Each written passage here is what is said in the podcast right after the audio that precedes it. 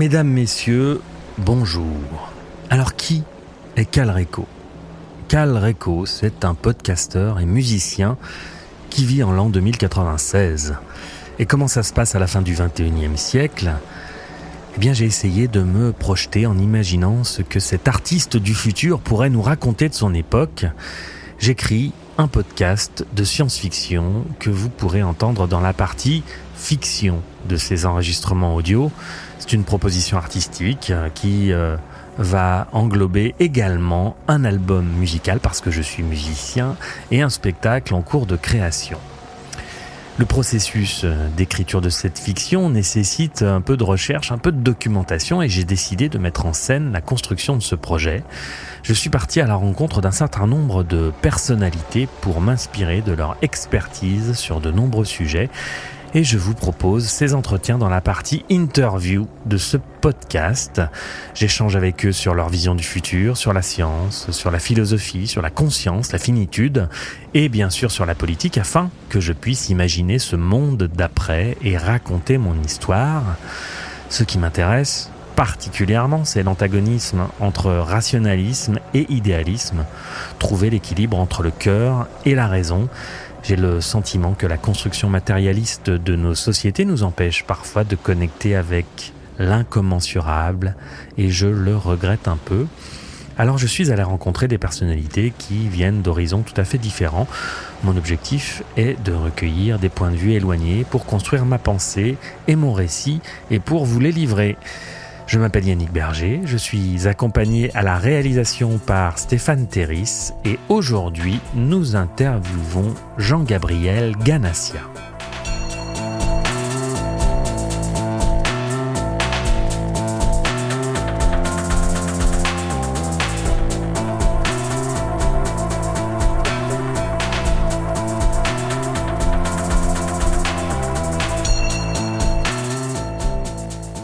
J'avais envie, dans le cadre de ma fiction du futur, dans le cadre de ma prospective pour la fin du siècle, de rencontrer quelqu'un qui pourrait me parler de l'intelligence artificielle. Alors il y a l'influenceur, tweetos et expert en tout bien connu, Laurent Alexandre, que j'ai sollicité, je serais heureux de le rencontrer pour essayer de comprendre comment le libéralisme technocratique qui porte en son sein l'idéal transhumaniste est un bien pour l'humanité. Mais j'ai voulu me tourner vers l'un des spécialistes les plus reconnus, quelqu'un qui travaille sur le sujet depuis longtemps et qui certainement a une approche moins intéressée, plus philosophique, plus éthique. Chercheur Ingénieur et philosophe, professeur à la Sorbonne, Jean-Gabriel Ganassia s'intéresse à l'intelligence artificielle depuis une trentaine d'années. Ses activités de recherche portent notamment sur l'apprentissage machine, la fusion symbolique de données, l'éthique computationnelle, le versant littéraire des humanités numériques. Alors ce sont des mots un peu compliqués glanés sur un CV wikipédiesque, donc on va demander directement à l'intéressé, Jean-Gabriel Ganassia, de nous raconter ce qui l'a amené à cet endroit, ce carrefour entre la science, les technologies numériques et la philosophie.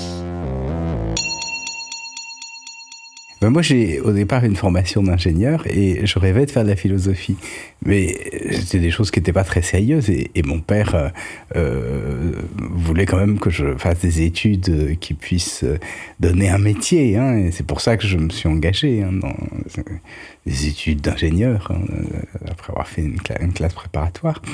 Et j'ai fait la philosophie en cachette. Euh, euh, la Sorbonne. Hein. Il était d'ailleurs pas très content quand il l'a appris parce qu'il trouvait que c'était pas très sérieux. et euh, j'ai fait ensuite de l'intelligence artificielle. D'ailleurs, la raison pour laquelle je l'ai faite est, amusante hein, d'une certaine façon. Euh, ça tient à ce que dans mon service militaire, j'étais scientifique du contingent dans un service qui s'occupait de caméras de vision nocturne. Hein. Il s'agissait de euh, regarder euh, ce qui se passait. C'était, c'était étonnant parce qu'on voyait des animaux, on voyait tout un tas de choses, mais ce que j'ai très vite compris, c'est que c'était extrêmement fastidieux. Et j'ai eu dans l'idée qu'il faudrait automatiser euh, euh, la reconnaissance parce qu'on ne pourrait pas euh, exiger d'un opérateur qui passe des heures derrière ces dispositifs. Et j'avais quelques idées, mais j'avais pas très confiance en moi à l'époque en tant que scientifique. Et un jour à la radio, à France Culture, un homme a fait une émission, enfin, il a été interviewé, et ce qu'il racontait correspondait à l'idée que j'avais, c'était l'automatisation de la reconnaissance des, formes. Et j'ai demandé à France Culture, j'ai récupéré euh, les coordonnées et euh, j'ai vu qu'il y avait un DEA, à l'époque ça c'est l'équivalent d'un Master 2 aujourd'hui, sur ces, questions-là. Et ce Master 2 était, était ici, sur ce campus, hein, à, à, à Jussieu. On appelait ça Jussieu à l'époque. Et donc j'ai posé ma candidature et j'ai été accepté. Le bonheur, euh, c'est que euh, ce DEA avait très peu d'heures de cours, qui me permettait de suivre en parallèle mes études de, philosophie euh, à la Sorbonne. Donc voilà comment tout a commencé. Il y avait deux matières. Il y en a une qui était la reconnaissance des formes, ce que je voulais faire, puis une autre qui était optionnelle. Et l'une de ces autres matières, c'était l'intelligence artificielle. Et euh, y réfléchissant, je trouvais que ça permettait de joindre mon intérêt pour la philosophie, pour la théorie de la connaissance, euh, la source du savoir, sa représentation, et puis euh, euh, les aspects scientifiques. Voilà comment j'ai commencé à travailler sur l'intelligence artificielle. Ok, je vous propose qu'on commence par le commencement. Comme ça, on part sur des basses scènes, on sait de quoi on parle. C'est quoi l'IA Alors, l'intelligence artificielle, c'est une discipline scientifique. hein. Je crois qu'il y a beaucoup de malentendus euh, sur le sujet. Discipline scientifique euh, assez ancienne. Elle est née euh, en euh, 1956 aux États-Unis et l'idée initiale était d'utiliser ces objets qui étaient nouveaux pour l'époque, qui étaient les machines, pour les ordinateurs, pour essayer de simuler les différentes euh, fonctions cognitives. L'idée, c'est que l'intelligence n'est pas une chose, mais c'est un ensemble d'aptitudes, de capacités. Par exemple, euh, percevoir, raisonner, mémoriser, euh, parler, tout ça, ça relève de l'intelligence. Et justement, hein, il n'y a pas une seule dimension, et donc contrairement à ce qu'un certain nombre de personnes laissent entendre, hein, ce qu'on appelle le QI euh, n'est que la résultante d'un certain nombre de ces aptitudes. Et bien sûr, il varie d'une personne à une autre. hein, et, on a des intelligences qui sont aussi différentes d'un individu à l'autre que des visages sont, différents. Il y en a qui sont plus imaginatifs, d'autres qui sont plus rigoureux, euh, d'autres qui mémorisent mieux. hein. et, bien sûr, ce qui est important avec l'intelligence, c'est euh, euh, euh, capacités différenciées de chacun. À, à titre personnel, hein, au cours de ma carrière euh, un certain nombre d'étudiants en thèse, et c'est un, moment privilégié parce que des gens assez jeunes, pendant 3 ou 4 ans, travaillent sur le même sujet, ils donnent le meilleur d'eux-mêmes. Et ce que j'ai pu constater, c'est qu'il n'y en avait jamais deux pareils. hein. C'est pour ça dire que c'est un métier extraordinaire, hein, que, euh, celui que, que j'ai. Mais donc tout ça pour dire que l'intelligence, c'est quelque chose de complexe, et c'est la résultante d'un certain nombre de facultés.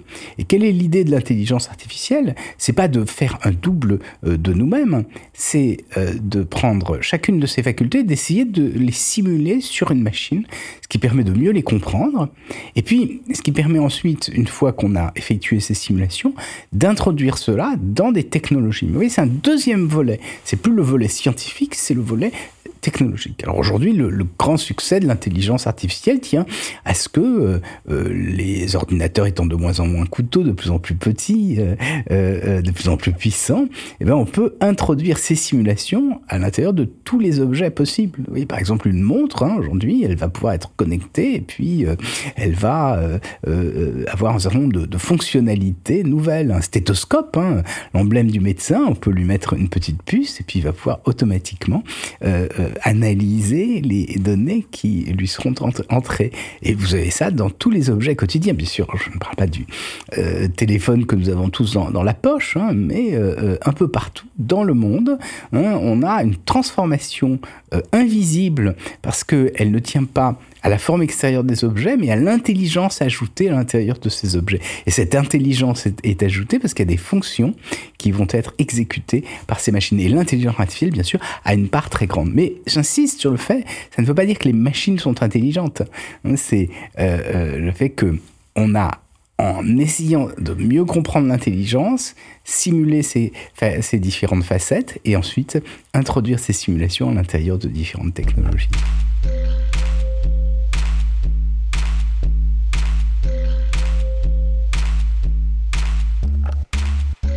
C'est une étrange époque que nous vivons. Les possibilités qu'on entrevoit avec le développement ultra rapide de l'intelligence artificielle dans tous les domaines sont enthousiasmantes et flippantes à la fois. On en revient toujours au même point. Science sans conscience et ruine de l'âme, sommes-nous assez sages pour manipuler cette technologie? Faudra-t-il réguler le développement de l'intelligence artificielle? Il en est question. Et puis, il y a d'autres interrogations, car qu'est-ce que l'intelligence? Il y a presque autant d'intelligence que d'êtres humains, la créativité, l'imagination, l'instinct, l'intuition. L'être humain est d'une complexité infinie et le PFH, le putain de facteur humain, est par essence non maîtrisable pour le meilleur et pour le pire. Nous avons tous fait cette expérience dans la création, dans la recherche, qu'elle soit artistique, technique, scientifique ou manuelle. Quand l'erreur, l'inattendu, l'imprévisible apparaît et change la nature de votre création, Eureka, c'est souvent par elle, par l'erreur, que le génie se manifeste. Les machines et l'IA laissent-elles la place à l'erreur? Ben, L'intelligence artificielle, quand on la pratique, euh, elle est extrêmement intéressante parce que justement, hein, on, on, met un certain nombre d'éléments d'information dans la machine, on crée un programme et on a un résultat qui est différent de ce que l'on avait imaginé. Et donc, euh, euh ce PFH, justement, d'une certaine façon, c'est la machine qui, euh, elle-même, fait quelque chose qui ne nous satisfait pas, mais en le faisant, elle nous aide à mieux comprendre les conséquences de nos propres idées. Et donc, de ce point de vue-là, je trouve que la, confrontation avec la machine est, quelque chose de, de, passionnant. Mais comme vous êtes musicien, je vais vous raconter une histoire. Il y a un, un certain nombre d'années, j'ai travaillé avec des étudiants sur la créativité. Et euh, en particulier sur la créativité musicale. Nous avions pris un, contexte un peu particulier, c'est un trio rythmique en jazz, et il s'agissait de générer la ligne de basse. Comme vous le savez, bien sûr, hein, le jazz est une musique euh, où il y a une très large part à l'improvisation. Donc on partait de la grille d'accords, on partait de euh, euh, un scénario qui racontait ce que faisaient les autres musiciens, l'ambiance du, public. Hein. Par exemple, vous avez une salle qui est froide, puis il y a quelques applaudissements, puis tout d'un coup il y a euh, des filles qui arrivent, il y a la sensualité, puis euh, euh, il y a un coup de feu ou il y a un verre qui casse, etc. Enfin voilà, tout ça pouvait être une histoire qui était racontée, qui avait une influence sur le jeu. Hein. Et euh, en même temps, bien sûr, cette notion de créativité, elle était liée à la mémoire. Mémoire, euh, donc, à la fois des, règles d'harmonie, bien sûr, mais aussi euh, mémoire musicale, hein, qui font que un certain contexte évoque un certain nombre de morceaux de musique joués dans le passé, ou de mélodies, ou de, ou de rythmes, et ensuite on combinait ça automatiquement. Et la chose marchait assez bien. On a montré ce que l'on avait fait à un euh, musicien et il nous a dit ah ouais ouais c'est bien c'est bien euh, c'est pas mal là c'est ouais ouais c'est mais il y a quelque chose qui est pas logique. Alors là, je me souviens l'étudiant avec qui on, discutait. C'est quand même bizarre parce qu'on aurait imaginé énormément de critiques faites à la machine, mais pas le fait que ce soit pas logique. Alors pourquoi? Et c'était ça qui était très intéressant. C'est qu'on avait divisé la grille d'accords en morceaux. On appelait ça des chunks. Et les musiciens nous avaient dit oui, c'est tout à fait pertinent. Et donc, ce qui se produisait, c'est que pendant que le musicien jouait, il anticipait le euh, prochain chunk, et là, il le planifiait en fonction, en fonction du contexte. Mais le problème, c'est que dans la planification du chunk futur, il n'avait pas de mémoire des chunks passés. Et donc, il n'y avait pas de, cohérence. Hein. C'était ça le caractère illogique. Donc, ce qu'on a fait, c'est qu'on a rajouté une dimension temporelle qui permettait de euh, euh, prendre en considération la façon dont les chunks précédents avaient été planifiés. Alors, je ne sais pas si ça vous dit quelque chose, mais vous voyez que d'abord, la machine n'est pas toujours logique. Hein était le, racontait ce musicien. Et en même temps, bien sûr, c'est cet illogisme de la machine qui nous renvoie à nos propres oublis, à notre propre euh, euh, absences, et donc qui nous permet de, de mieux comprendre un certain nombre de choses. Ok. Il y a un concept qu'on a déjà évoqué avec Jean-Michel Beignet, notre premier invité sur cette série de podcasts. Ce concept, ce mythe ou cette réalité s'appelle la singularité. Si pendant longtemps on a cru que cette idée se cantonnerait au cercle transhumaniste et aux auteurs de science-fiction, s'aperçoit qu'on pourrait y être confronté réellement et plutôt que prévu. Mais alors qu'est-ce que la singularité, monsieur Ganassia? Pouvez-vous nous éclairer? Alors, Qu'est-ce que c'est que la singularité? Au sens euh, mathématique C'est un, un, point particulier, singulier, unique. Euh, c'est en général ce qui correspond à une rupture.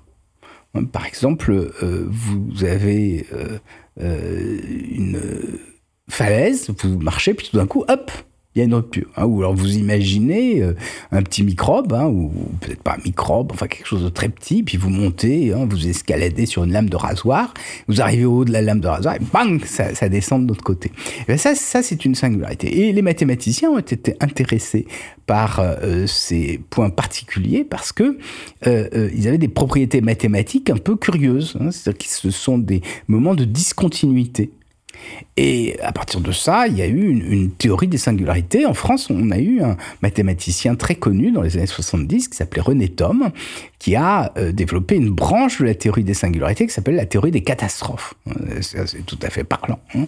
Donc, on peut dire que les singularités sont des catastrophes. on va me dire, en quoi ça, ça a un rapport avec la technologie le rapport tient à ce que, dès les années 50, les mathématiciens se sont rendus compte que euh, les processeurs euh, se euh, développaient très rapidement et que les performances de ces processeurs doublaient à intervalles réguliers. Et comme c'était des mathématiciens, eh bien, ils se sont dit, si ça double à intervalles réguliers, c'est une courbe un peu particulière qu'on appelle une exponentielle. Par exemple, hein, si, vous, prenez hein, l'histoire du nénuphar, hein, il y a un nénuphar, puis le lendemain, il, y a deux nénuphars, ils prennent deux places, et puis ensuite quatre, etc. Et bien sûr, très vite, euh, euh, toute la surface de l'eau va être euh, couverte par les nénuphars. Et donc, c'est un peu ce qui se produit avec, les machines. Du moins, c'est une loi d'observation que l'on a faite dans les années 60 et qui s'est poursuivie jusqu'à aujourd'hui, pratiquement, même si on arrive un tout petit peu à la fin de cette loi. On appelle ça la loi de Moore. Et les euh, technologues, euh, euh, en même temps, qui rêvaient, hein, se sont dit, mais si cette loi se poursuit indéfiniment, les machines auront une fréquence de calcul qui sera plus rapide que celle de notre cerveau. Et de là, ils sont allés à dire, mais si c'est plus rapide que notre cerveau, ça veut peut-être être plus intelligent que nous. Et si c'est plus intelligent que nous, et ben à ce moment-là, il va se produire des événements étonnants, extraordinaires. Et ce qu'on appelle la singularité technologique, c'est justement ce point de rupture au moment où les machines vont nous dépasser.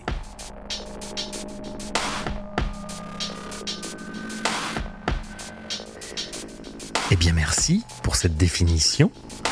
Alors la singularité, ne serait donc qu'une question de puissance de calcul?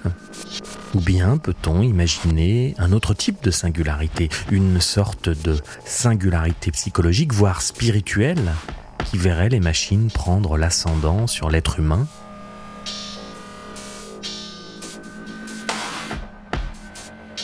Je crois important d'insister euh, là-dessus, hein, effectivement, confrontation des capacités de raisonnement humain et euh, de la puissance de calcul des machines.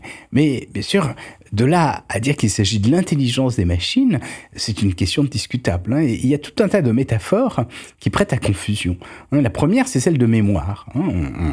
On évalue en général la capacité de stockage des dispositifs électroniques. Hein, on dit c'est la mémoire. Hein, on l'avait évalue en, au début c'était en kilobytes, hein, c'était en kilo-octets, hein, ensuite en mégaoctets, ensuite en gigaoctets, aujourd'hui en téraoctets. Et puis bien sûr on peut aller, on peut aller beaucoup plus loin. Ça atteint des euh, quantités incroyables. Mais ça n'a rien à voir avec une mémoire au sens psychologique, en sens que justement la, la principale caractéristique d'une mémoire au sens psychologique, c'est l'oubli. Or, les dispositifs de stockage d'informations, on veut qu'ils n'oublient pas. Et plus généralement, une mémoire psychologique, c'est la résultante de trois types de, fonctionnalités. La première, c'est ce qu'on appelle l'encodage, c'est-à-dire partir euh, du monde extérieur à ce qui va être introduit dans la mémoire, comment les choses sont représentées, c'est-à-dire comment on va se les rendre présents en leur absence, c'est une première question. Et ça fait l'objet de tout un tas de travaux. Euh, deuxième question, ce qu'on appelle la consolidation. Alors là, c'est vraiment euh, passionnant, justement, pour vous qui êtes euh, musicien, parce que c'est le travail du rêve. Qu'est-ce qui fait que les mêmes choses que nous avons mémorisées nous apparaissent différemment au bout d'un certain temps?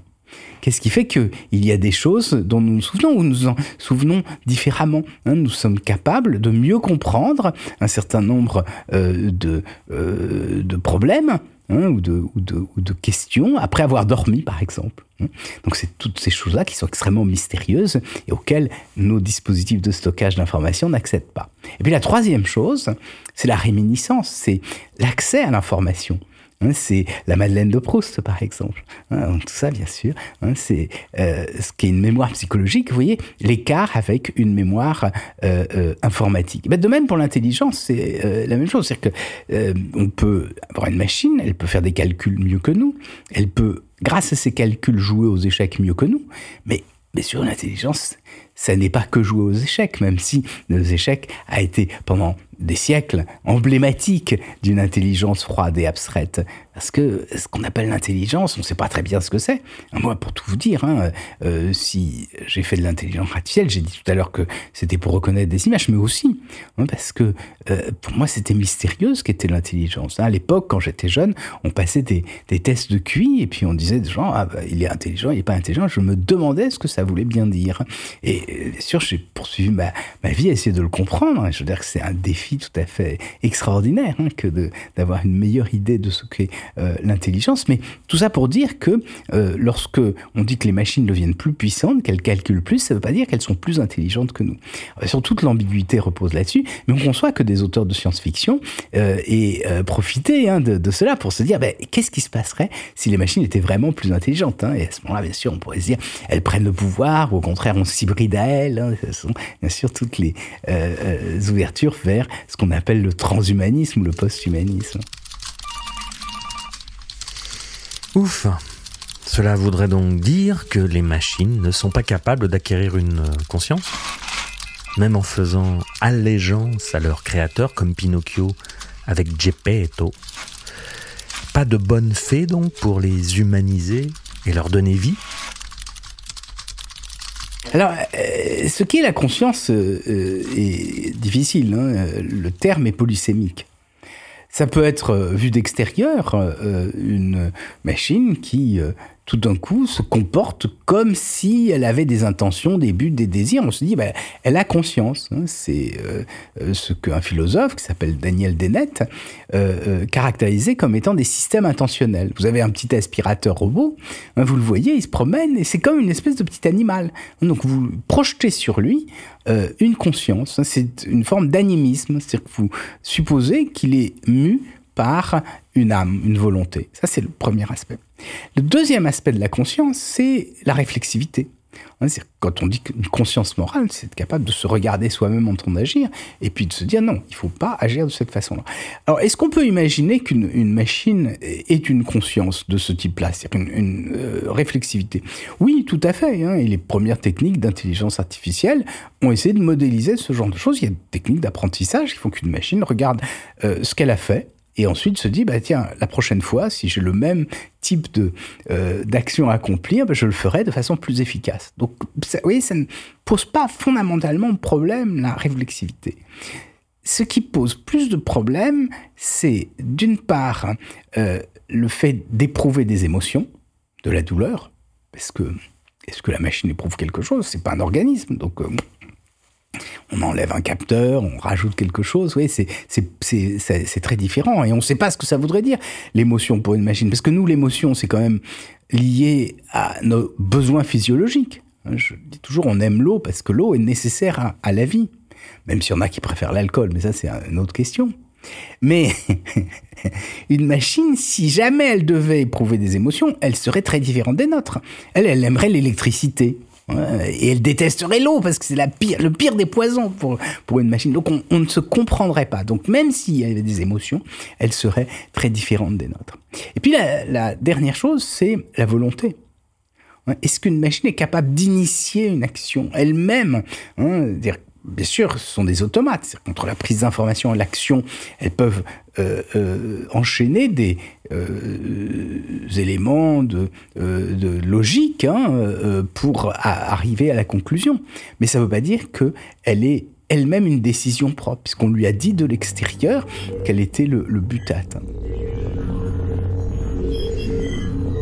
On nous alerte pas mal sur les dangers de l'IA, à juste titre d'ailleurs, parce qu'elle risque de mettre en péril notre économie et nos organisations sociales en réalisant mieux que nous un certain nombre de tâches, en changeant complètement notre rapport à l'apprentissage, à l'éducation, à la culture, et notamment en bouleversant l'avenir de l'enseignement. Son utilisation permet déjà de générer de fausses informations, de fausses images, elle peut permettre aussi aux escrocs en ligne de mettre en mots des mails de phishing élaborés et on sait à quel point l'être humain peut être créatif pour embrouiller son prochain. Donc, on n'est pas sorti de la grange comme diraient certains. C'est une vraie révolution qui s'annonce. La tribune récemment signée par de nombreux chercheurs dans le monde mentionnait le fait que nous risquions de perdre le contrôle de notre civilisation à cause du développement exponentiel des capacités des IA. Tribune signée par Elon Musk qui nous annonce depuis longtemps que l'avenir de l'homme passera par la fusion avec les machines sous peine d'être dominé par elles. Alors les dangers de l'IA et des progrès technologiques non équilibrés par des politiques adéquates, oui, pour toutes les raisons que je viens d'évoquer, mais la singularité, promise par Elon Musk et les GAFAM, non, c'est bien ça, monsieur Ganassia. Non, bien sûr que non. Enfin, je veux dire, ça n'a pas de réalité. Et je peux le dire d'autant mieux que je suis spécialiste d'intelligence artificielle. Hein. J'ai euh, travaillé dans ce domaine depuis euh, plus de 40 ans aujourd'hui. Et donc, euh, ce que je peux en dire, c'est qu'effectivement, on fait beaucoup de choses, beaucoup de choses extraordinaires avec l'intelligence artificielle. Mais on n'est pas capable hein, de fabriquer une machine qui nous échapperait. Hein. C'est-à-dire qu'on peut mettre en parallèle hein, les séquences d'opérations élémentaires que font les machines et puis des approches cognitives, c'est-à-dire de, de, ce que font nos, nos psychismes. Mais ça ne veut pas dire que la machine a une conscience la machine euh, euh, exécute ses opérations et la conscience, elle est au debout, elle est du côté du programmeur qui fabrique cette machine et puis du côté du spectateur qui regarde cette machine qui se dit ah bah oui tiens ça ressemble à quelqu'un. Mais bien sûr ça n'est pas du tout, du tout la, même chose. Et je crois que là, il y a des, confusions hein, assez, assez considérables. Alors, derrière, euh, bien sûr, les euh, euh, propos des grands acteurs des, des, GAFAM, il y a certainement hein, des agendas beaucoup plus complexes. Hein. Donc, d'une part, ce que je disais dans le mythe de la singularité, c'est que je pense qu'ils veulent, avec une, légende un peu effrayante, nous faire oublier ce, qu'est leur, propre objectif. Mais il y a quelque chose d'encore plus récent que, cela, hein, et qu'on a vu ces dernières années, c'est ce qu'on appelle le, long-termisme. Il y a des, visions euh, très étonnantes hein, de, euh, grands propriétaires de ces GAFA, comme Elon Musk, hein, ou, de certains nombres de ces euh, grands acteurs, qui disent, ben voilà, ce qui importe, c'est de savoir quelle sera la survie de l'humanité dans les millénaires, hein, ou les centaines de millénaires qui vont suivre, et, ils disent, ben, l'attitude éthique, ce serait justement hein, de pouvoir euh, avoir le plus de, de, vie possible, et donc si on doit sacrifier le présent pour cet avenir, ben, il faut le faire. Et Sûr, ce qui les effraie, c'est ce qu'ils appellent euh, le euh, euh, risque existentiel, qui serait le moment où cette prolongation infinie de l'espèce humaine se, poursuivrait. Bien sûr, tout, ça relève effectivement, je crois, de, la légende, hein, et, on n'a aucun élément tangible hein, pour nous laisser entendre que les machines telles qu'elles existent aujourd'hui conduiront à euh, ce type de, euh, de, de, débordement. Et, je crois que c'est, bien sûr, c'est, toujours euh, ce qui est problématique, c'est qu'on on peut avoir des scénarios de, de science-fiction, et, la science-fiction est, bien sûr passionnante, c'est de l'ordre de, l'imaginaire, et cette science-fiction peut s'inspirer hein, des réalités scientifiques de son temps, c'est tout à fait légitime, mais bien sûr, à un moment donné, il faut bien dissocier ce qui est euh, le discours rationnel qui se fonde sur des résultats tangibles de, euh, du discours de euh, l'ordre imaginaire. Et la confusion des deux est, problématique. Hein. Ça ne veut pas dire qu'il ne faut pas qu'il y ait influence de l'une sur l'autre, au contraire. Hein, mais c'est bien sûr qu'il faut bien distinguer les deux. Et ce que je trouve un peu problématique hein, avec ces grands acteurs de l'Internet, c'est que ils mélangent les deux avec des ambitions, avec des objectifs qui sont un tout petit peu euh, discutables. Hein, parce que quand ensuite on, regarde ce qu'ils font, on voit bien qu'ils ont, ils ont des ambitions qui ne sont pas simplement de nous faire rêver. Hein, ils, veulent eux-mêmes en tirer profit hein, pour euh, augmenter leur, leur pouvoir. Et, et c'est bien sûr ça qui est, qui est inquiétant. Et c'est de ça dont il faut se défendre absolument. Il faut bien comprendre qu'il y a des enjeux politiques qui sont importants euh, majeur pour euh, euh, les années qui viennent, et donc que la question n'est pas une question métaphysique sur l'homme par rapport à la machine, mais c'est plutôt une question sociale, hein, savoir dans quel monde est-ce qu'on veut vivre, hein, et, est-ce que on accepte de se laisser dominer par ces fantasmes, ou au contraire, est-ce que on voudrait pouvoir décider soi-même de ce que sera notre futur. En plus de ça, hein, ce qui nous explique, c'est que c'est inéluctable. Hein, puisque hein, cette idée de la singularité technologique, ce que je n'ai pas, euh, laissé entendre implicitement tout à l'heure, c'est que les machines euh, sont de plus en plus puissantes, que leur capacité augmente indéfiniment et que nous n'y pouvons rien, que c'est au-delà de nous. Hein, au sens, euh, il y aurait des lois hein, de la technologie qui nous dépasseraient hein, et qui feraient que nous serions euh, euh, emportés par cela. Et donc c'est ce que disent d'ailleurs ces, ces, grands acteurs de l'Internet. Ils disent, nous, on n'y est pour rien, on fait rien, nous, nous de toute façon, on est, on est là, on gère simplement, et d'ailleurs, on est, on est gentil, on voudrait vous aider dans ces moments difficiles. Par exemple, Elon Musk, il nous dit, ah ouais, c'est terrible, l'intelligence artificielle va nous dépasser. Alors moi, quand même, je vais essayer d'aider l'homme à rivaliser contre l'intelligence artificielle. Et pour ça, eh ben, je vais monter une entreprise, parce que c'est ce que je sais faire, bien sûr. Hein, euh, on voit sa grande générosité. Elle s'appelle Neuralink, hein, et c'est le lien entre le neurone, les neurones, le cerveau, hein, et, le reste des hommes. Et donc, je vais vous mettre des petites puces dans le cerveau, comme ça, vous allez augmenter vos capacités mémoire et rivaliser avec les machines bien sûr, c'est formidable parce que euh, on n'aura plus besoin d'apprendre hein, les verbes irréguliers en anglais hein, ou, les, euh, hein, euh, ou, les, déclinaisons latines ou toutes ces choses qui sont fort ennuyeuses. Donc, ce serait formidable. Mais bien sûr, en même temps, qu'est-ce qui se produirait? Ça veut dire que M. Elon Musk pourrait mettre ce qu'il veut dans votre cerveau. Il déciderait des connaissances qui sont utiles, et puis supprimerait peut-être celles qui sont inutiles parce qu'elles sont un peu subversives et que elles, n'auraient pas d'utilité pratique immédiate. Et il va même plus loin, M. Elon Musk, qui dit, eh bien, ce qu'on pourrait faire, c'est que euh, on aurait peut-être la capacité de mettre tous les cerveaux en relation les uns avec les autres. Comme ça, on n'aurait même plus besoin de se parler. On n'aurait même plus besoin hein, euh, d'écrire, hein, puisque on aurait euh, immédiatement accès aux informations, à la conscience euh, des autres. Sur un monde comme cela, hein, que nous proposent ces grands acteurs de l'Internet, est absolument terrifiant. Alors, il s'inspire de la science-fiction, parce que là, hein, il s'est bien sûr inspiré de euh, euh Yann Bank, hein, de, ce qu'on appelle neural lace, la dentelle neurale. c'est, euh, mais c'est formidable, Yann Bank. Mais de là à dire, ah ben, je vais le réaliser, il y a quand même une distance. Et, et le monde dans lequel on rentrerait serait vraiment un monde absolument terrifiant.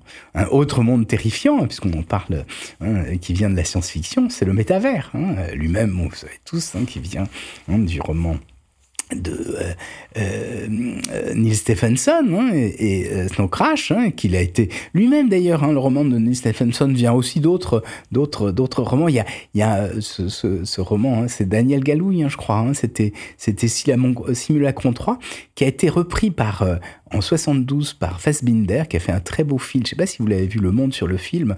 C'est un super film, justement, d'un monde simulé comme ça. Donc tout, ça est passionnant, hein, ça donne des, des, très belles œuvres. Mais quand on vous dit, ah ben maintenant vous allez, je vais réaliser ce métavers, vous allez tous rentrer dedans. D'ailleurs, c'est moi qui vais être le chef, hein, parce que euh, il faut bien qu'il y ait un chef après tout. et, et, vous allez passer votre journée sur le métavers. Alors là, bien sûr, c'est un tout petit peu, c'est autre chose. L'éthique le pouvoir, la place des États, l'ultralibéralisme et la privatisation du commun, la place de l'être humain, notre rapport à l'environnement. Évoquer ces sujets peut nous plonger dans une réflexion quelque peu angoissante, nous emmener vers des projections vertigineuses. Le monde d'après, envisagé par les acteurs du numérique, si l'on tient compte de leur puissance technologique et financière, est effrayant. Le transhumanisme libertarien à la Elon Musk est la suite logique du néolibéralisme. Imaginez un transhumanisme raisonnable, c'est comme appeler de nos voeux un capitalisme vertueux, c'est antinomique et impossible. Oui, mais moi je ne suis pas particulièrement optimiste. C'est-à-dire qu'on voit bien que euh, les technologies de l'information changent notre monde. Et ça se conçoit tout à fait, hein, parce que hein, les, échanges entre les hommes hein, sont médiatisés par des flux d'informations. Et euh, euh, ceux qui euh, sont en mesure de gérer ces flux d'informations, d'arbitrer, ben, ce sont ces, ces, grands opérateurs. Et donc, de ce point de vue, ils ont un pouvoir de plus en plus conséquent. C'est-à-dire que si vous avez sur Internet et que vous pas, n'utilisez pas un moteur de recherche, vous êtes perdu. Euh, de même, hein, euh, euh, lorsque vous avez un réseau d'amis, en général, vous passez par des réseaux sociaux, hein, et, à ce moment-là, les possesseurs de ces réseaux sociaux vont avoir un pouvoir extrêmement conséquent. On est dans un monde où du fait des flux d'informations, du fait du nombre d'informations, hein, du fait de la, quantité euh, extraordinaire hein, euh, de personnes auxquelles vous allez pouvoir accéder, ben, vous, passez nécessairement par euh, ces acteurs. Hein. Alors, pour décrire ça, j'ai utilisé un terme qui a été introduit au départ par un, un philosophe italien, mais qui vit à Oxford, qui s'appelle Luciano Floridi, et, il parlait d'inforg, informational organism. Hein, il dit ces organismes informationnels hein, possèdent un, pouvoir très grand, hein, parce que c'est eux qui gèrent toutes les informations. Ils les gèrent mieux que, mieux que nous. C'est-à-dire que nous sommes des organismes informationnels. Dans la nature, il y en a d'autres. Les arbres, par exemple, on sait qu'ils échangent des signaux chimiques. Donc l'information existe hein, bien avant les hommes, mais elle s'est développée ces dernières années dans des proportions inouïes. Et les organismes informationnels, c'est-à-dire que les, ordinateurs, et puis surtout hein, euh, les euh, sociétés qui sont capables de gérer toutes ces informations, ont, pris un empire de plus en plus euh, conséquent sur le monde. Alors pour, pour décrire hein, ces organismes informationnels en français, hein, j'ai, de même que Luciano Floridi utilisait Inforg, hein, qui est une espèce de mot valise qui contracte, je dis euh, en français organisme informationnel, ça donne Orin. Hein, d'abord c'est plus joli qu'Inforg quand même. Mais ce qui est encore plus extraordinaire, c'est que Orin, euh, ça désigne en termes de marine le cordage qui relie la bouée et l'encre de fond. Et je crois que ça nous dit un peu ce qu'est notre monde, les orins. Hein. Ça va être ces liens que nous aurons entre nous et puis euh, euh, ce monde du numérique. Hein. C'est-à-dire que hein, c'est ça qui nous permet de nous arrimer à ce monde du numérique. Et ces organismes informationnels ont, cette caractéristique, c'est que comme un cordage, sont des cordages extrêmement fins, puisque c'est virtuel, c'est impalpable. Et on se dit, oui, mais c'est pas grave, hein, puisque euh, si vous posez une question hein, sur euh, un moteur de recherche, c'est gratuit, hein, et, bien sûr, euh, ça ne vous lit pas, a priori. Mais justement, ça a beau être impalpable, eh bien, comme ils sont très nombreux, que vous posez tous les jours des requêtes, que tout le monde pose des requêtes, hein, qu'on utilise tous les éléments d'information que vous avez donnés pour vous profiler, pour puis ensuite pour savoir qui vous êtes, etc. Et bien tout d'un coup, ce qui, vous le croyez au départ, ne vous liait pas, en réalité, vous emprisonne. On est un peu comme euh, dans les voyages de Gulliver. Vous vous souvenez, l'île du hein L'homme arrive, il est très grand, et puis, il s'endort, et là, hein, il est tout d'un coup emprisonné par euh, des fils de soie extrêmement fins qui l'empêchent de bouger. Ben, c'est exactement ce qui se produit aujourd'hui hein, dans le monde moderne, c'est que les orins euh, ont un empire sur, nous très très très très grand et nous tiennent totalement ligotés c'est euh, cela, hein, ce, monde nouveau dans lequel, dans lequel nous sommes. Donc effectivement, hein, euh, je pense qu'il y a euh, un danger extrêmement grand et les États hein, qui à la fois hein, ont pu, à certains moments en particulier, hein, euh, euh, au cours du XXe siècle, hein, euh, avoir une, puissance démesurée sur les individus dans des sociétés de masse, ben aujourd'hui nous sommes dans, une situation inverse où, où, les États sont impuissants, en particulier les États européens, par rapport à ces grands acteurs qui ont à la fois des, des, fortunes extrêmement considérables et puis qui peuvent s'imposer.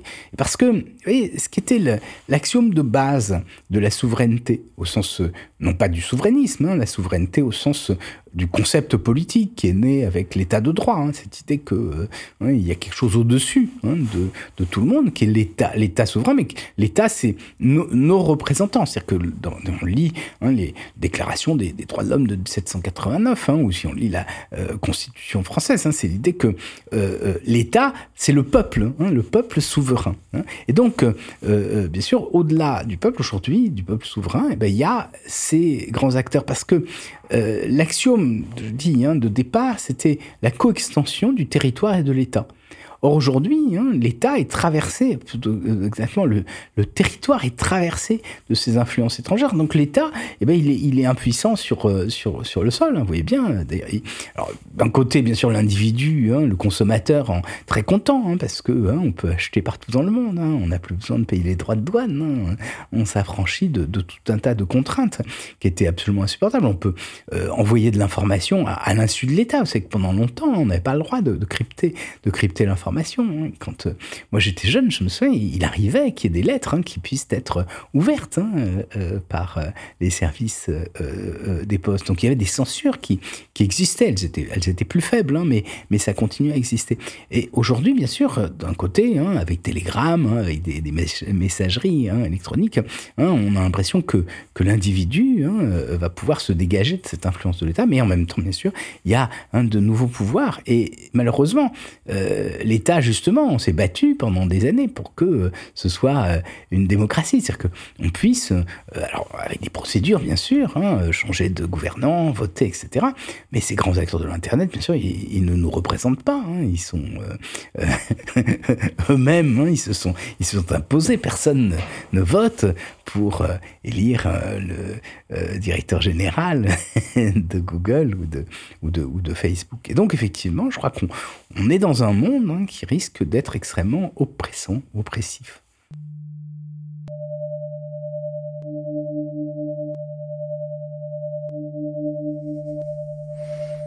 Ma vision de béotien concernant les problématiques géopolitiques auxquelles nous allons être confrontés est la suivante.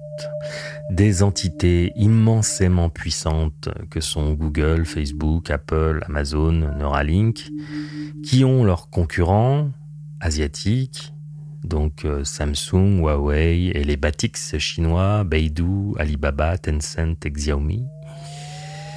Sans aucun doute, ces géants vont poursuivre leur guerre économique. On peut d'ailleurs se demander si l'éthique aura encore sa place dans cette concurrence effrénée les pratiques euh, douteuses, voire hasardeuses, voire problématiques, voire dangereuses, voire cataclysmiques pourraient se multiplier.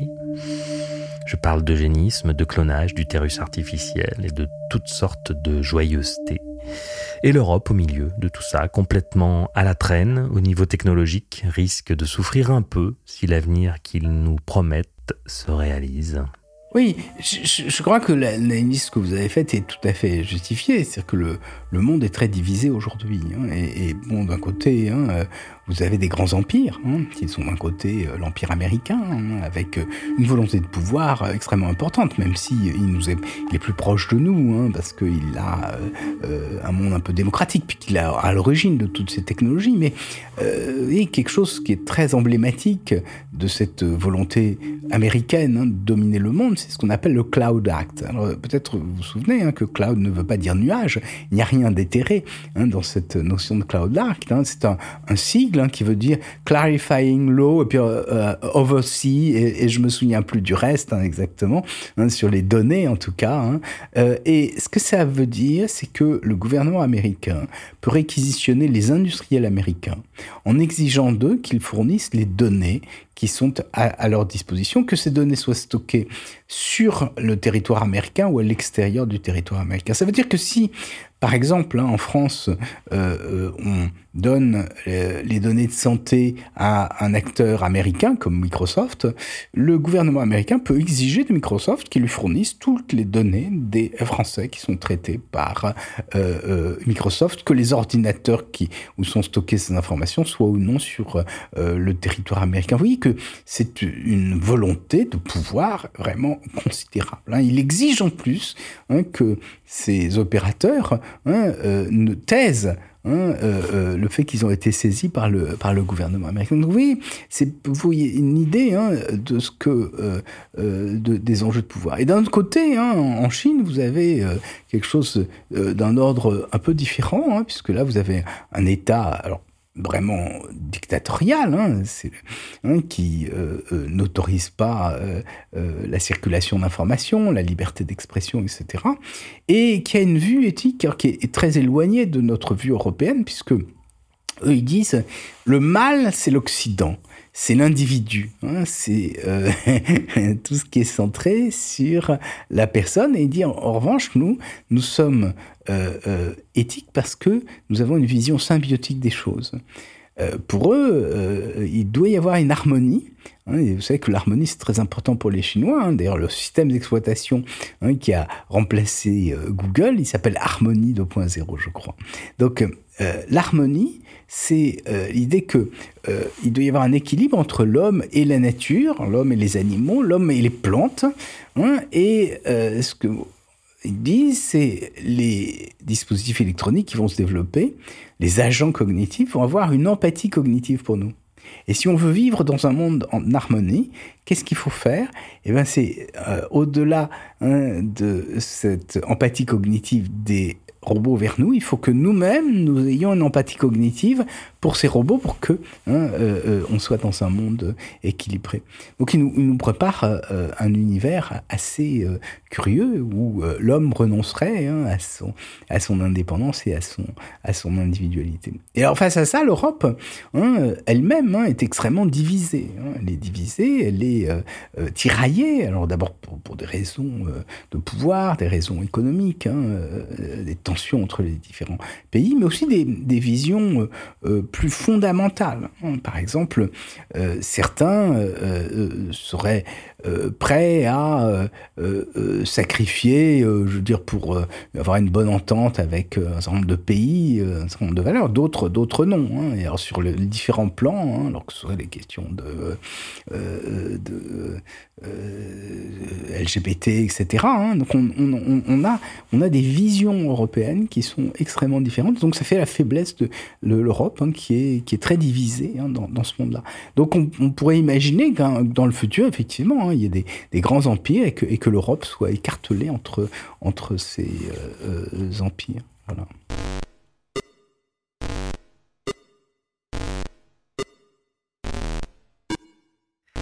Alors pour s'orienter dans ces mondes numériques, virtuels mais aussi concrets, puisqu'ils impactent fortement nos vies, Jean-Gabriel Ganassia pose un concept dans son livre Servitude virtuelle.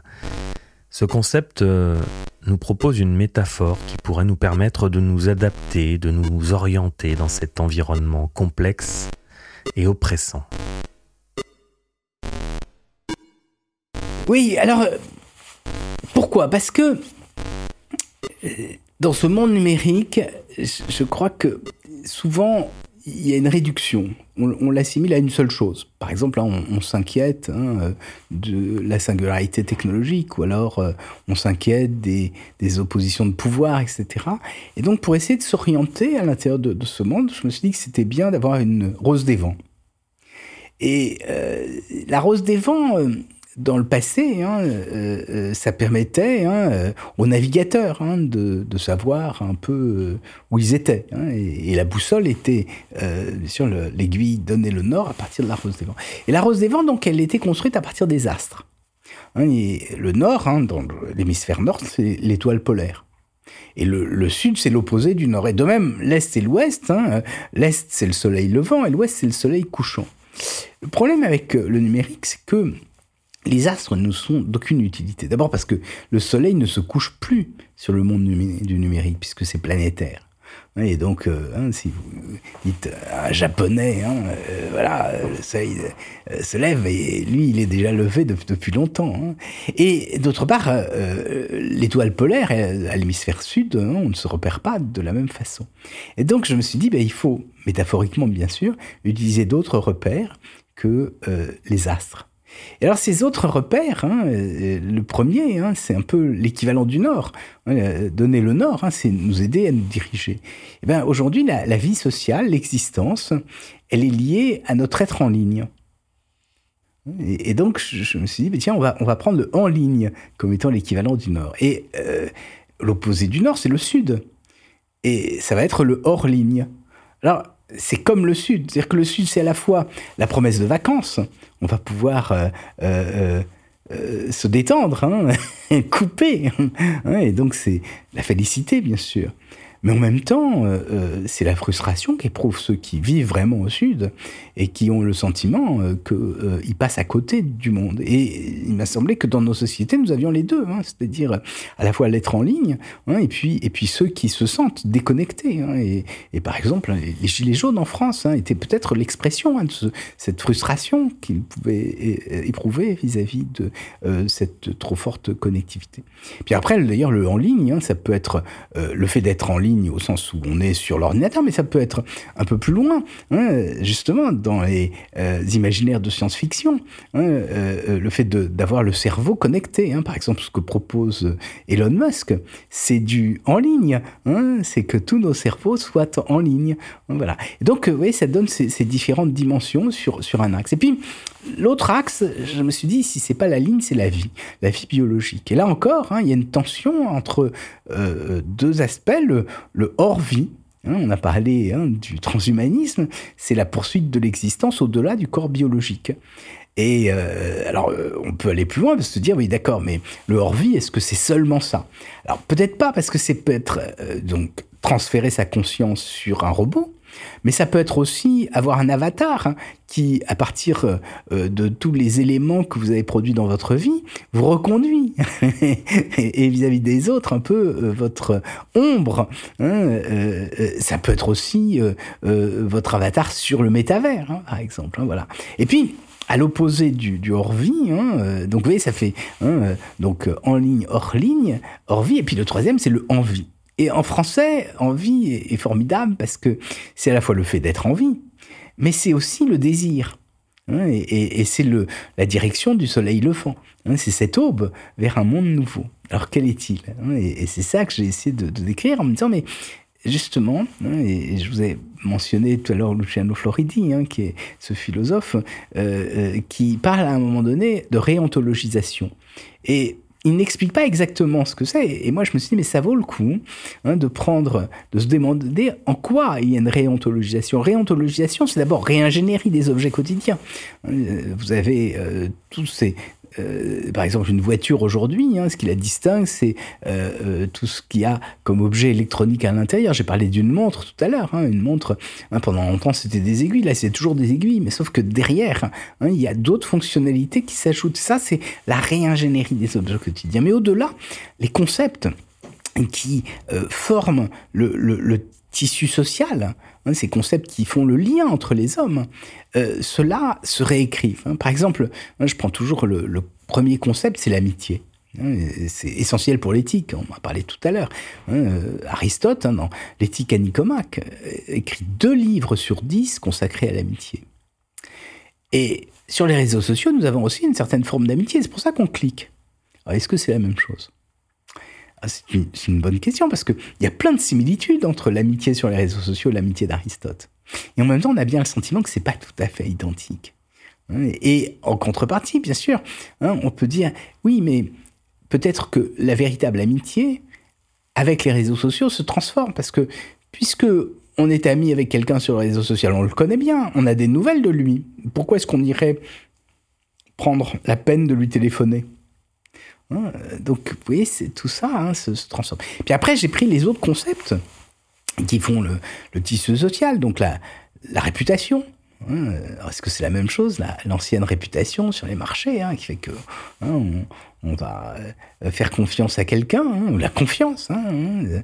Est-ce que c'est la même chose que la réputation avec le crédit social en Chine, ou euh, à partir de l'agrégation de tous vos micro-comportements, euh, on arrive à, donner un profil de ce que vous êtes Et puis après, on peut bien sûr continuer. le travail, la communauté, est-ce que c'est la même chose, la communauté aujourd'hui, de ce que ça a été pendant longtemps? Aujourd'hui, la, la, communauté, c'est la communauté des philatélistes, ou la communauté des, amateurs hein, de, tel type particulier de musique. C'est formidable, hein, parce qu'on a, on a tous les copains du monde entier. Mais la vraie communauté, au départ, c'est différent.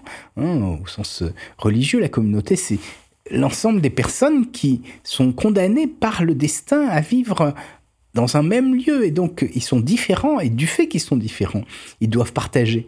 Hein, mais ça n'a rien à voir avec le partage euh, euh, d'aujourd'hui. Enfin voilà, toutes ces questions, je crois, sont, sont très intéressantes et c'est ça, hein, cette nouvelle vie hein, euh, qu'il y a sur le monde. Donc voilà un peu ces, quatre, ces quatre axes qui me semblent être très utile pour aider à se repérer dans ce monde moderne. Et vous voyez, je crois que c'est important parce que je voulais travailler sur l'éthique. Et l'éthique, c'est pas de vous dire faites ça ou faites ça. Non, l'éthique, c'est de vous aider à vous repérer hein, dans le monde pour ensuite prendre ses responsabilités hein, dans chaque situation particulière.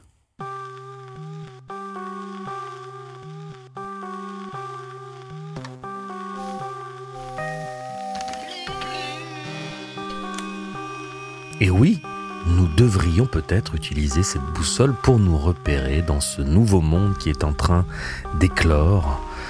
Qu'est-ce que nous sommes en train de construire pour l'avenir? Le futur est-il déjà réalisé? Il est temps de demander à notre invité de jouer au prospectiviste et de nous donner son sentiment sur l'évolution de notre monde dans les 75 ans à venir. Nous sommes donc en 2096. Comment ça se passe pour les êtres humains sur la planète Terre? Oui, ben c'est extrêmement difficile hein, de se projeter dans un, avenir comme celui-là, ne serait-ce que parce que d'un côté, euh, on, est dans, dans des une période très difficile. Enfin, on sent bien hein, que euh, euh, le monde tel qu'il existe aujourd'hui est, chaotique, c'est-à-dire qu'il n'est pas prévisible.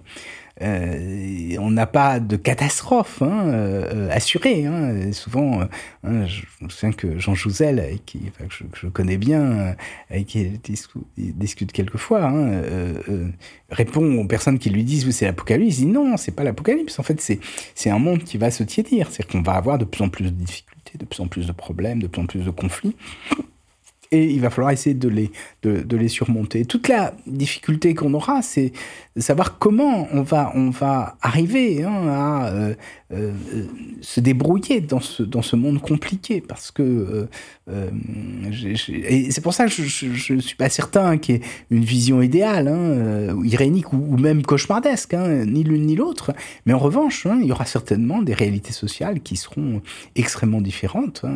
Donc, qu'est-ce que deviendront les pays européens Comment l'Afrique se, se, se, développera? Et du point de vue technologique aussi, qu'est-ce qui va se produire? Je pense que que le numérique euh, va continuer à exister, qui va apporter beaucoup, parce que, euh, euh, bien sûr, il, permet certainement hein, de, d'instituer une, une, régulation des, des flux thermiques hein, dans les, pour, pour lutter contre le changement climatique. Ce sera, ce sera important pour surveiller les forêts. Ce sera, ce sera, ce sera important hein, et, il permet de faire des, des, économies, mais en même temps, bien sûr, de, façon, de façon raisonnée.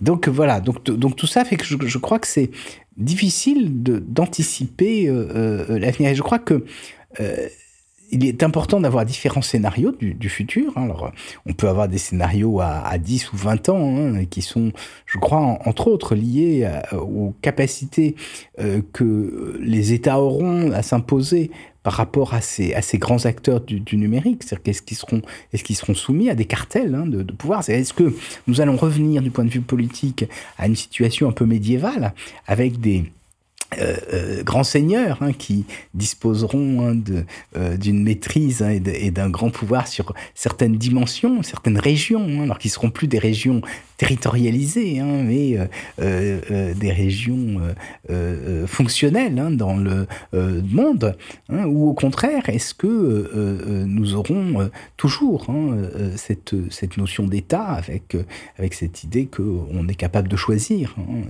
nos gouvernants et d'imposer hein, une, certaine, une certaine ligne. Donc ça, je crois que ce sera, ce sera une, une, grande question. Est-ce que, est que les grands empires hein, qui sont en train de se constituer, hein, euh, l'empire euh, américain d'un côté et, et, l'empire, surtout l'empire chinois, bien sûr, vont être euh, de plus en plus puissants, ou est-ce que ils vont pouvoir se maintenir dans un certain équilibre l'un et l'autre Et, est-ce que bon d'autres d'autres États qui peuvent avoir euh, euh, un effet euh, assez délétères. Hein. Je pense à la Russie ou, aux États. Qu'est-ce qu'ils vont devenir hein? Qu'est-ce que va devenir l'Inde? Et donc pour moi, les, les grands enjeux du, du futur sont d'abord des enjeux politiques.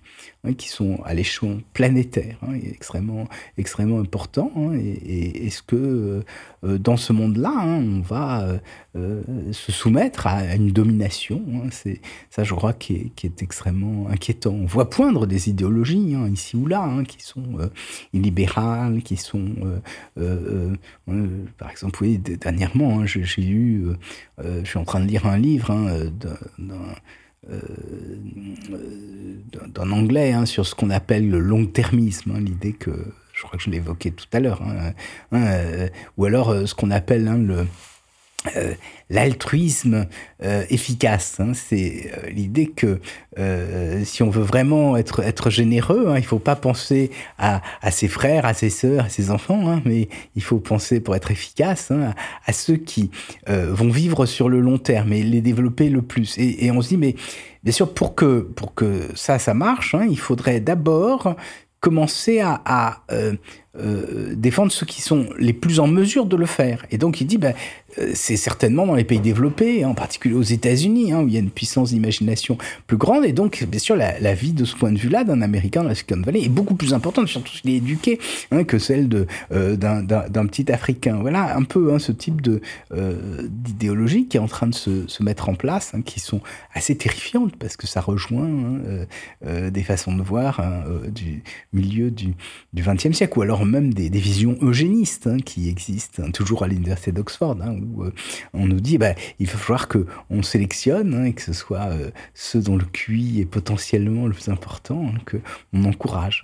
Alors, toutes ces visions en plus sont absurdes, elles sont pas fondées scientifiquement et, bien sûr euh, elles peuvent avoir des conséquences extrêmement délétères sur le sur le futur. Donc je crois qu'il va falloir se battre, me semble-t-il, contre ces vieux démons qui sont en train de renaître sous une forme différente, qui prend quelquefois le, visage du progrès technologique, hein, même si ce sont bien sûr des, des, régressions. Hein, et, voilà. Et alors sinon, bien sûr, euh, qu'est-ce que sera le monde qui vient? J'ai dit, ça dépend bien sûr hein, de toutes ces, ces dimensions nouvelles, hein, ces, questions qui vont, qui vont se poser. Puis aussi, bien sûr, la question de la croissance démographique sera, sera extrêmement, extrêmement importante. et, puis les effets négatifs du réchauffement climatique Hein, et, la capacité à le, limiter. Hein. Donc voilà, tout ça, c'est plus un ensemble d'interrogations sur euh, ce que sera notre, notre futur que des, que des réponses hein, avec une, une, vision claire. Et je me souviens que lorsque j'étais euh, euh, petit, mes, mes grands-parents me disaient Ah ouais, toi, tu, tu verras l'an 2000. et ils, ils, regardaient le futur avec une certaine inquiétude quand même. Hein, et, je me souviens que qu'il euh, y avait des projections du futur. Alors certaines où on disait bah tiens il y aura des, des avions dans les villes hein, ou des ou des, espèces bon ça on les, on les, connaît. Mais il y avait déjà des projections où on se disait bah, comme il y aura plus de place on vivra sous les mers hein, euh, hein, dans des dans des dans des immeubles enfouis etc. Et, bon j'espère que bien sûr on, on n'ira jamais à, de telles, à de telles extrémités. Mais c'est vrai que le, que le monde qui, qui, vient va nous réserver, je crois, énormément de, de surprises. Et si on regarde rétrospectivement hein, ce qui euh, ce qui s'est produit hein, dans les, les, années passées hein, avec les technologies a toujours été surprenant justement. moi je pense au moment euh, où arrivait l'an 2000, donc moi je vous dis quand j'étais enfant, on nous présentait l'an 2000 comme étant un, horizon extraordinaire. et au moment où on arrive dans les années 90, on se dit, bon, euh, le monde a l'air d'être toujours ce qu'il est, hein, la vie quotidienne est prosaïque, hein, elle, elle change pas. Et euh, au moment l'an 2000, donc on m'a demandé d'écrire un, article, et là, tout d'un coup, je me suis dit, mais en réalité, l'an 2000, c'est l'an 2000. Pourquoi? Parce que on ne s'est pas attendu hein, à ce qu'elle allait se produire, mais il s'est produit quelque chose d'incroyable juste avant l'an 2000, c'est l'avènement du web. Et effectivement, hein, euh, euh, euh, tout le monde a été transformé fondamentalement au moment où on est arrivé à l'an 2000 sans qu'on le voie. Hein. Et je crois que c'est justement ce qui peut arriver hein, dans le futur, c'est qu'il y a des technologies nouvelles qui bouleversent complètement les modes de vie et qui arrive comme ça, d'une façon, comment dire, silencieuse. Hein. Et, je, crois que c'est ça, hein, le, futur. C'est ce qui est passionnant, justement, quand on regarde l'histoire récente, c'est que le monde a été euh, totalement transformé, hein, au point que, justement, chez les, jeunes, par exemple, hein, c'est difficile de s'imaginer. Hein, avant, le web, ils se demandent comment, comment on faisait. Et, et, je me souviens que la première fois que, que je suis allé sur le web dans les années 90, et, je devais aller au Japon, et euh, ben, j'ai choisi une chambre d'hôtel comme ça. Et, et je, repensais à mes parents hein, qui euh, euh, rêvaient d'aller au Japon, bien sûr. D'abord, c'était très cher, hein, on n'y allait pas comme ça. Mais en plus de ça, enfin, cette idée qu'on puisse voir directement la, la chambre dans laquelle. Enfin, aujourd'hui, ça paraît d'une banalité incroyable, hein, mais c'était très, très, très, très nouveau. Donc, effectivement, je crois qu'il y a certainement beaucoup de transformations qui vont avoir lieu. mais la question majeure, et qui m'inquiète, parce que c'est les transformations politiques. elles m'inquiètent. Pas seulement parce que je, voudrais défendre le monde dans lequel je suis né euh, euh, et, qui est un peu mon cadre, mais aussi parce que j'ai toujours le sentiment que c'est au moment où il y a des, il ruptures, hein, de, que, qu'il y a un peu l'équivalent de la tectonique des plaques, qu'il y a des moments de, de, de, frottement et qu'il y a à ce moment-là l'équivalent de tremblement de terre. Hein, et on peut craindre que justement, hein, dans, ces, dans ces grandes transformations du monde, il y ait euh, tout d'un coup hein, euh, un ressentiment, une inquiétude qui euh, conduisent une certaine partie de la population à en appeler à des gouvernements un peu excessifs. C'est ce qui s'est passé dans les années 30 du, du, siècle dernier. Et on peut se dire que c'est un peu ce, qui, ce, qui, se produit là. Moi, je me souviens que il y a quelques années, c'était il y a, 5-6 ans, j'étais allé aux États-Unis, c'était juste avant l'élection de Trump, hein, à une conférence organisée par euh, euh, New York University sur euh, justement un peu les, déclarations autour de la singularité, etc. Il y avait beaucoup d'acteurs de, l'Internet et il y avait une table ronde sur les technologies. Et là, il y avait des économistes et des, grands euh, dirigeants de, de sociétés et ils étaient très optimistes. Ils disaient oui, grâce à la technologie, le, le salaire moyen a augmenté, etc. Et après, à midi, j'étais à une table il y avait un quelqu'un on discute hein, c'était un mathématicien qui, était euh, employé par la Sloan Foundation donc qui était l'un des mécènes de, cette euh, réunion. Et on me demande ce que je fais je lui dis je suis un échantillon mais je suis aussi philosophe. Il me dit ah ouais c'est bien. Je dis bon il n'y a pas tant de philosophes. Puis on commence à discuter on sympathise. Et au bout d'un certain temps je lui dis écoutez vous allez m'éclairer. Je comprends pas parce que dans cette table ronde ils sont très optimistes. Et en même temps à l'époque, hein, on disait que la société américaine était en train de muter, c'est-à-dire qu'on passait d'une société euh, dite en euh, losange, hein, où il y avait une petite classe très riche, une petite classe très pauvre, et puis une grosse classe moyenne, à une société en sablier. Hein, vous aviez une, classe riche assez importante, d'ingénieurs, etc., une classe pauvre très grande et, moins de classe moyenne, ce qui était quand même le, socle de la société américaine ce qui peut que conduire à des, à des... Et il me disait, oui, bien sûr, effectivement, c'est terrible. Et c'est grands acteurs de l'Internet ignorent totalement cette, réalité sociale. Et c'est bien le risque aujourd'hui, hein, c'est que hein, on, ignore hein, ce qui est euh, la réalité sociale, la frustration, le, le, sentiment d'abandon euh, euh, que, que ressentent, que perçoivent un grand nombre de gens dans nos populations. Et j'espère que, bien sûr, dans le futur, on aura des dirigeants assez sages hein, pour euh, euh, arriver à, euh, nous aider à surmonter ces, difficultés.